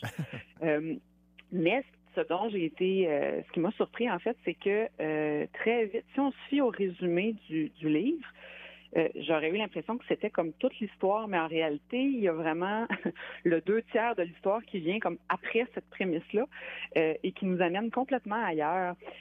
puis là, je veux pas trop en dire pour pas pour pas gâcher le plaisir de lecture, mais je dirais que l'histoire va vraiment jusqu'à euh, plonger dans l'horreur. On flirte même avec le fantastique à certains moments. Euh, puis euh, on retrouve aussi le côté le, côté science-fiction, technologie malsaine, un peu à la Black Mirror, la série sur Netflix. moi, c'est quelque chose qui m'a beaucoup plu parce que ben c'est tous des genres des genres que, que j'aime. puis c'est ça, donc j'ai été très surprise de retrouver ça. En même temps, ça a du sens parce qu'on est beaucoup dans le monde virtuel, les réseaux sociaux, les écrans. Euh, donc, on, est confronté à, tout le côté euh, tordu ou malsain que ces, plateformes-là peuvent avoir dans nos vies et évidemment poussé à l'extrême parce que, comme on disait plutôt, Fanny aime pousser les choses euh, vraiment très, très loin. son écriture est une écriture coup de poing là-dedans. C'est vraiment très, très précis, très efficace, toujours comme elle a l'habitude de le faire. Et il y a aussi quelque chose de particulier dans, dans le livre qui, qui en fait une sorte d'expérience de lecture. c'est qu'à travers le livre, il y a des différents codes QR donc les codes qu'on peut euh, scanner là, avec notre téléphone, euh, qui nous amènent à euh, des vidéos sur YouTube, des articles Wikipédia, des gifs animés, donc toutes sortes de, références, dans le fond, de, culture populaire ou des, trucs qui font référence à ce dont Fanny parle dans le roman. j'ai personnellement décidé de lire le roman d'une traite sans scanner les codes QR d'abord parce que pour moi, je, je voulais pas que ça me ça coupe mon élan de lecture. Euh, mais je suis revenue par la suite. Euh, je l'ai, je l'ai relu, euh, mais avec le téléphone cette fois-là pour scanner les différents codes parce qu'il y en a quand même beaucoup. puis j'ai trouvé que c'était quand même très, c'était très intéressant d'avoir ce deuxième degré-là parce mm-hmm. que c'est vraiment un roman qui tourne autour du côté malsain des réseaux sociaux et là et, du web et toutes les dérives possibles. Puis là, c'est comme de dire ben on lit, mais en lisant, on est toujours rendu sur notre téléphone. Fait qu'il y a comme une réflexion là-dedans aussi euh, qui était très habile. J'ai beaucoup aimé euh, j'ai beaucoup aimé l'ensemble de l'ensemble de l'œuvre. Oui, tout à fait. D'ailleurs, ce livre est euh, finaliste pour le prix des collégiens. On va souhaiter la, meilleure des chances, évidemment, à Fanny Demeul et aux autres finalistes, bien entendu. Ben merci beaucoup, Raphaël Béada, de nous avoir parlé de ce roman de Fanny Demel euh, Mokbank, que j'avais moi-même personnellement euh, beaucoup aimé euh, également. Merci. Ça m'a fait plaisir. Ici Julie Deshôtels et aujourd'hui je vous parle de Papier Bulle, un album écrit par Simon Boulris et illustré par Eve Patnaud. Laisse-moi partir et devenir qu'un esprit. Est-ce qu'on s'était dit tant de promesses au début, au plus profond de moi. Mais laisse-moi partir cette fois. Parfois j'ai l'impression que le monde m'appartient. Puis parfois j'ai l'impression que c'est bientôt la fin. J'attends plus rien d'elle, non, j'attends plus rien d'elle. J'ai pensé à une fille toute la semaine, pas un signe de vie sur mon tel. Mes gars, n'attendent plus rien de l'amour, la plupart n'y croient plus. On est juste en fin de vingtaine et c'est que maintenant qu'on quitte la rue. J'ai du mal à croire qu'avec les femmes on a déjà tout vécu. Un drap blanc sur mon cœur noir, si je parle trop je me sens dévêtu. Tellement ambitieux que je préfère rester seul. On vit jamais trop haut. Visualise l'avenir sans mauvais oeil. Besoin de personne pour me distraire ou pour me forcer à mentir à moi-même. Je me sens entier dans la paix, pas besoin de problème. Ça fait longtemps que j'ai pas dit je t'aime, je même plus si j'en suis capable. J'attendais un signe du ciel, puis quand il est tombé, je crois que je suis tombé aussi. Et quitte à me faire un film, j'aurais dû choisir un bien meilleur synopsis. J'ai jamais trahi un ami, mais par contre j'ai trompé des femmes que j'aimais. Pour qui j'aurais pu donner ma vie. Des regrets dans un taxi nuit, cherche encore l'alchimie. Eh, eh, eh. Et bien sûr que j'ai plus peur de l'avenir, je sais ce que c'est que tomber, je sais ce que c'est que se relever. Et bien sûr que j'ai plus peur de l'avenir, je sais ce que c'est que tomber, sais ce que c'est que se relever. Et si tu m'as laissé partir, je vais pas faire demi-tour, j'ai déjà trop donné. C'est vrai que j'ai tendance à m'enfuir, que c'est un concept flou qui m'a trop fait saigner. On s'est toujours dit que c'était pas pour nous, qu'au final un des deux souffrait toujours. Mon espoir a un certain arrière-goût, pourtant j'ai jamais cru au hasard. Moi je crois que au rendez-vous, le contraire d'aimer c'est la peur.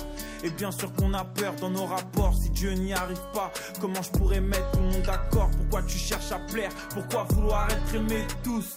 Tu sais, pour faire vos soirées, j'ai trouvé plein d'excuses. J'irai rejoindre cette fille que je trouvais tellement douce. Mais qu'une fois énervé, j'ai plus jamais reconnu. Un jour t'es tout et le lendemain t'es plus rien. Tu peux en vouloir à personne, non c'est juste humain. On s'était dit tant de promesses au début, au plus profond de moi. Mais laisse-moi partir cette fois. Et bien sûr que j'ai plus peur de l'avenir, je sais ce que c'est que tomber, je sais ce que c'est que se relever. Et bien sûr que j'ai plus peur de l'avenir, je sais ce que c'est que tomber, je sais ce que c'est que se relever tu m'as laissé partir, je vais pas faire demi-tour, j'ai déjà trop donné. C'est vrai que j'ai tendance à m'enfuir, que c'est un concept flou qui m'a trop fait saigner. Laisse-moi partir et devenir qu'un esprit. Est-ce qu'on s'éveille loin de nous,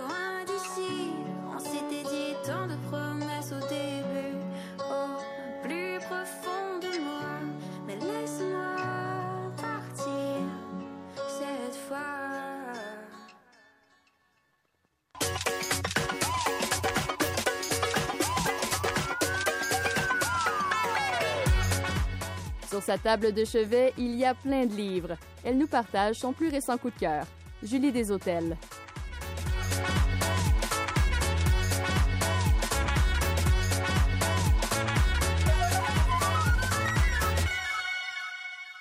Julie des Hôtels, bien le bonjour. Bonjour René. Julie, qui ne connaît pas Simon Boulris, cet auteur euh, prolifique, fort euh, sympathique, et euh, à force de publier des livres, il y en a un finalement qui vous est tombé euh, entre les mains, n'est-ce pas? C'est euh, Papier Bulle euh, aux éditions XYZ.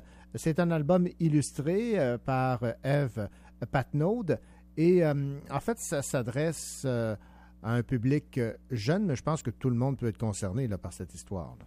Oui, c'est ce que je crois aussi. Alors, Papier Bulle, qu'est-ce que ça raconte? Papier Bulle, c'est l'histoire d'une jeune fille nommée Hortense. Puis comme toutes les autres jeunes filles de son âge, elle doit composer avec la puberté et tous les changements que celle-ci provoque dans sa vie. Par contre, ce qui la distingue de ses amis, c'est qu'elle est atteinte d'hémophilie. Au fil des pages, elle nous raconte la façon dont cette maladie va influencer son quotidien à la maison avec sa famille et à l'école, autant avec ses professeurs que ses camarades de classe. Donc elle parle surtout de la frustration qu'elle éprouve lorsque ses parents lui interdisent de pratiquer le karaté, sport que son frère pratique et qu'elle aimerait vraiment pratiquer aussi, puisque selon ses parents, et ils ont raison, la maladie rend n'importe quel sport plus dangereux pour elle que pour n'importe quel autre enfant de son âge. Non seulement l'hémophilie l'empêche de s'épanouir comme elle le souhaite, mais elle transforme en petit drame plusieurs étapes marquantes dans sa vie, comme la perte de sa première dent de lait qui se termine en hémorragie ou l'apparition de ses premières menstruations. Papier Bulle, c'est un album qui parle magnifiquement de résilience chez une jeune fille qui devra apprendre à composer avec un trouble hémorragique héréditaire toute sa vie. Bon, alors évidemment, comme on parle ici d'un album illustré, on doit autant apprécier les illustrations que le texte de Simon Boulris, l'approche pour euh, bien rendre compte de la situation vécue par euh, le euh, personnage de Hortense. Alors, qu'en avez-vous pensé? Bien que euh, ce soit un album qui soit classé comme étant un album jeunesse, je pense vraiment qu'un plus vaste lectorat pourrait l'apprécier. Personnellement, je l'ai apprécié autant pour euh, la beauté de son texte que pour le caractère artistique des illustrations. Donc, dès la première page, Hortense explique qu'elle adore faire des dessins avec des feutres à l'alcool, entre autres parce qu'il arrive que la couleur passe au travers du papier. On retourne alors la feuille et on voit le verso de notre œuvre. C'est ce qui s'appelle le bleeding. Donc, grâce au magnifique travail de l'illustratrice Eve Patnaud, j'ai trouvé que chaque page, mais surtout son verso, devenait une œuvre d'art en soi. Je ne peux qu'être plus d'accord avec Hortense lorsqu'elle déclare Souvent, je trouve que le verso est plus beau que le recto. Surtout, ce que j'aime, c'est la surprise de voir mon œuvre inversée. J'ai l'impression de découvrir quelque chose de moi, quelque chose d'insoupçonné. Ce qui est vraiment intéressant, c'est que après une première lecture de l'album, je l'ai relu mais sans vraiment le lire. C'est-à-dire que j'ai surtout admiré les illustrations qui sont toutes plus belles les unes que les autres. Je trouve vraiment que Eve Patnaud a réussi à mettre les mots de Simon Boulris en valeur. Puis euh, j'ai apprécié également le fait qu'elle ait choisi de représenter chaque tache de sang de la jeune fille par une fleur rouge. J'ai trouvé que ça symbolisait à merveille la résilience d'Hortense qui fait le choix de transformer sa condition en quelque chose de beau et d'unique. Ben voilà donc le, souci du détail euh, dans ces euh, illustrations. Bon, évidemment, euh, les gens qui nous écoutent ne pourront pas apprécier les illustrations, mais on va pouvoir apprécier la plume de Simon Boulris parce que vous avez choisi deux extraits. Oui, le premier, je l'ai choisi parce que je trouvais qu'il illustrait très bien le titre de l'album. Ça va comme suit. S'ils le pouvaient, mes parents m'emballeraient dans du papier bulle, exactement comme si j'étais un électroménager important ou un bibelot précieux qu'on ne veut pas abîmer. On me pense fragile comme un bibelot, même mon nom a quelque chose de précieux et d'ancien. Je m'appelle Hortense. Je suis pourtant féroce, la féroce Hortense. Puis euh, le deuxième extrait que j'ai choisi parle de la volonté d'Hortense d'apprendre le karaté malgré les restrictions que lui imposent ses parents et, et sa maladie bien sûr. Je m'entraîne seule dans ma chambre. Je me défends contre les fantômes. J'attaque les courants d'air. Je me blinde en retrait des autres. Je refuse le papier bulle. Je pète une à une les bulles de tout ce qui me préserve des autres. Je veux être dans le monde au risque de me blesser. Ah, c'est des belles phrases, ça. Donc, euh, la plume de Simon Boulris, Julie des Hôtels, qu'on retrouve dans cet album illustré, Papier Bulle, avec les illustrations de F. Patnaud. C'est dans la collection Quai numéro 5, publiée par les éditions XYZ. Merci beaucoup. Merci à vous, René.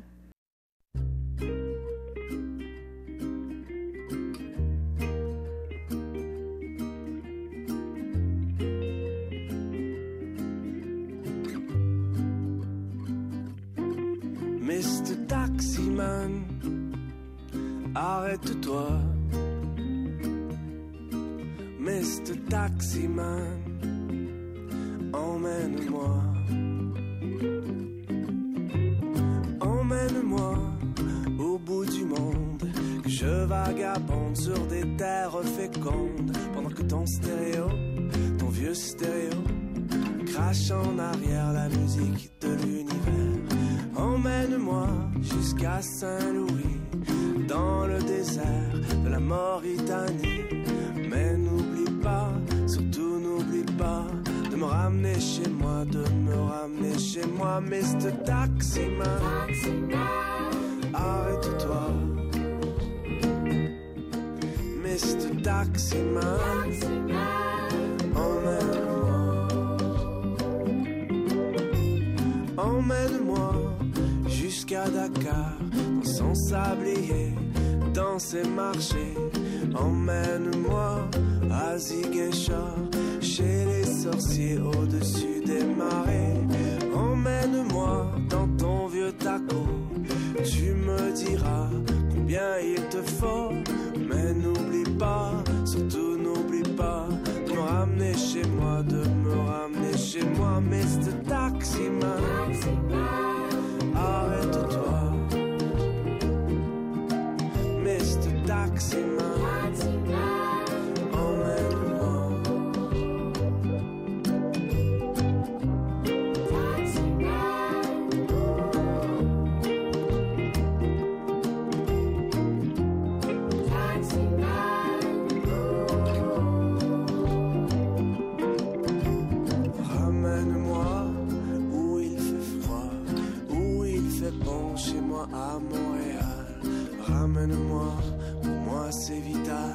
Que je revienne chez moi, que je revienne chez moi.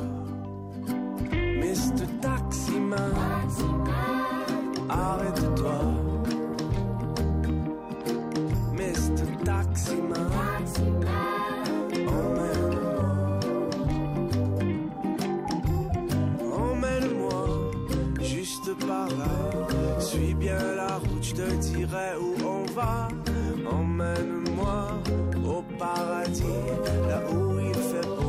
Jamais, jamais gris.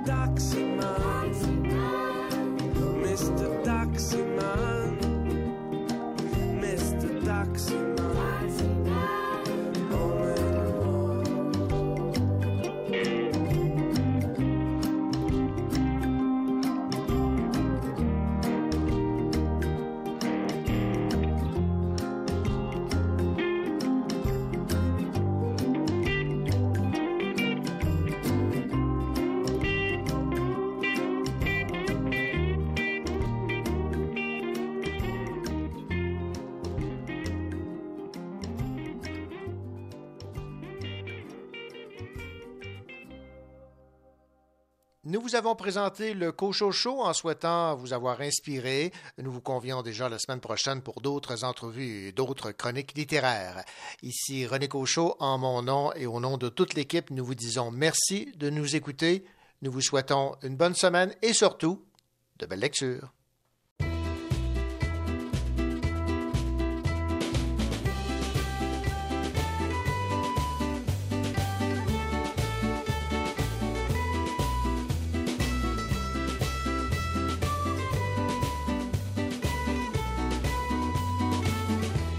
Sont embrassés tard dans la nuit sur la banquette d'un taxi. Dehors, un lampadaire s'est rallumé. Ils ont fait feu d'éternité sur le toit de la voiture.